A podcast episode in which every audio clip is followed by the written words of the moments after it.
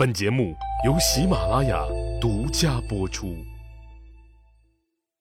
上一集里，我说到了魏国大将石纪让孙良夫先撤退的事儿。要说孙良夫这个人呀，还真听话，他真的把石纪留在了刀光剑影的战场上，然后自个儿呢撤退了。然而啊，他是个大人物啊，齐国人能放过他吗？当然不能啊。于是啊。成群的齐军死死地咬住他不放，在激战中啊，幸亏有人把他从战火中救了出来，最终呢，才使得他免于灾难。孙良夫得救以后，不肯善罢甘休，他跑去晋国去搬救兵。正巧鲁成公也派大夫臧森许来求救。本身齐顷公这种四处的招猫递狗、惹是生非的行径啊，就已经让以霸主自居的晋国颇为不满。现收到了鲁魏两国的求救信息以后，自然是不会袖手旁观。尤其是晋国的权臣细客，细客以前出使齐国的时候啊，因为跛脚，受到过齐顷公母亲的嘲笑。这个事儿啊，始终是细客的心中顽疾。这事儿啊，说来话长，长到了三年多以前。三年多以前，晋国的细客，魏国的孙良夫。鲁国的季文子，曹国的公子手，大家一起到齐国访问。我实在是想不通这历史是怎么安排的啊！这次访问的四国使者中，没有一个是玉树临风的帅哥。首先，晋国的细客是个腿瘸的人，魏国的孙良夫瞎了一只眼，鲁国的季文子是个秃子，曹国的公子手倒是四肢正常，耳鼻喉呢倒也没什么大问题。可是啊，他是个罗锅。齐顷公为了取悦母亲，便故意从齐国呢找来了四个同样残疾的人，分别来服务这四位外国使者，也就是瘸子服务细客，瞎子服务孙良夫，秃子服务季文子，驼背的服务公子守。这引起了四国使者的极大愤慨。细客更是在齐国当场发誓说，如果不能够报此侮辱，今生誓不跨过黄河一步。现在齐国侵犯鲁国的事儿，就给了细客的机会。他向晋景公请求率兵，要去救援鲁国和魏国。晋景公同意了，说：“那就给你七百辆战车的兵力吧。”可是呢，细客嫌战车的数量太少，他对晋景公说：“七百辆战车，这是从前晋文公时期城濮之战的战车数目。”那是因为有晋文公那样的英明国君，还有像先轸、胡彦那样机智的大夫，所以才能够取得胜利。可我呢，与他们相比啊，我的能力远不如他们。我就是做他们的仆役，恐怕还不够格呢。所以啊，您给我八百辆战车吧。面对这么谦虚的细客，晋景公能说什么呀？只好答应了他。随后呢，他让细客率领中军，士燮辅佐上军，栾书指挥下军。韩厥为司马，浩浩荡荡的开向了安地，与齐国拉开了阵仗，也就是今天的济南市靠西的那一旮瘩。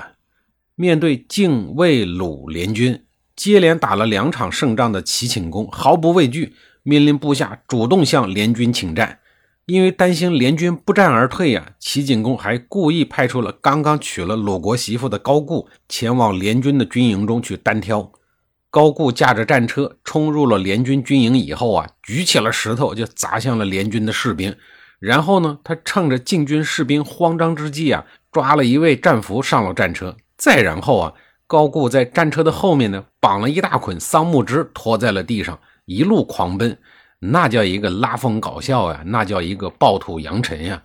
在遮云蔽日的灰尘中。高固站在战车上炫耀着说：“想要有勇气者来买我剩余的勇气吧。”高固为什么这么猖狂呢？这也难怪啊！自从邲之战，晋国被楚国打败了以后啊，晋国一直有些个萎靡不振。这也是细客尽量多从晋景公的手中要战车的原因。其实呢，他的胜算把握啊，不是特别的大。齐国再怎么说也是曾经的江湖霸主，这些年来对外战争啊，也是屡战屡胜。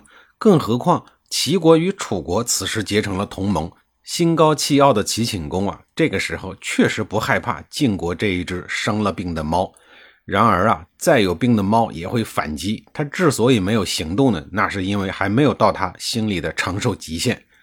既然齐顷公求战，千里迢迢跑过来的细客当然没有不迎战的道理。六月十七日，两军正式开战了。齐国的大夫丙下为齐景公驾车。冯丑富担任车右。开战前呀，齐景公信心满满，对着齐军大喊说：“余孤解灭此而招时，不借马而驰之。”翻译成现代语言，那意思就是说，我今天先灭了你们这一帮无名小辈，然后再回家吃早饭。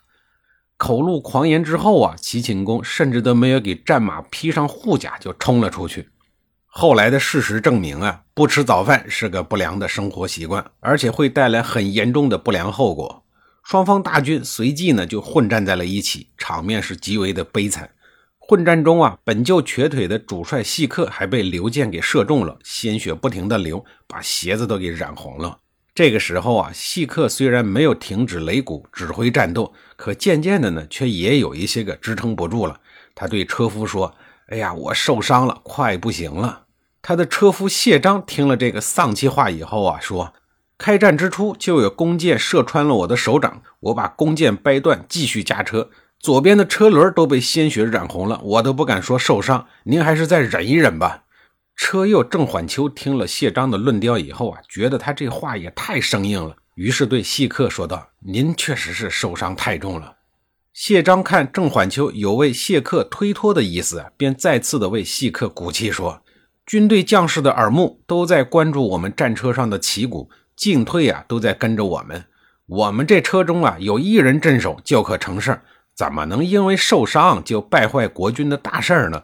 披甲带兵就要与死为伴，伤还不致死，请您坚持住。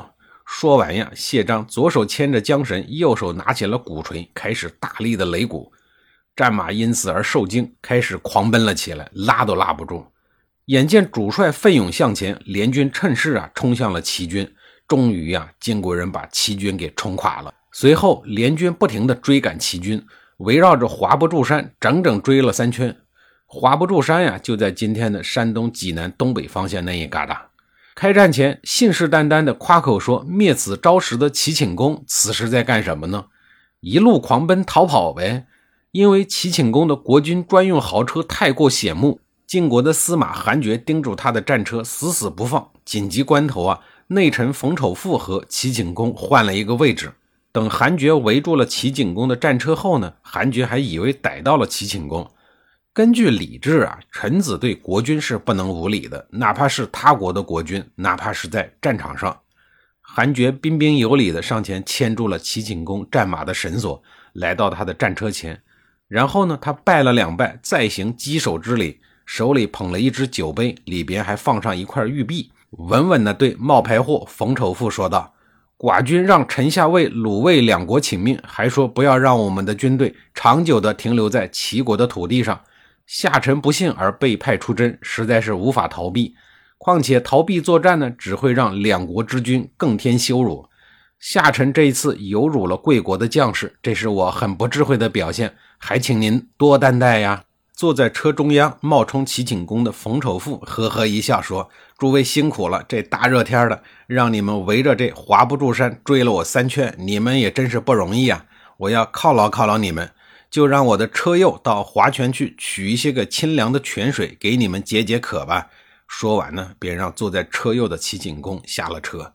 韩厥心里默默的称赞说道：“啊，齐国真不愧是个大国，在将要当俘虏的时刻，还能如此的气定神闲，说话幽默且不失风度。”说到这儿啊，我都想笑了。至于后面那个更大的笑话呀，我下一集里再给您讲述。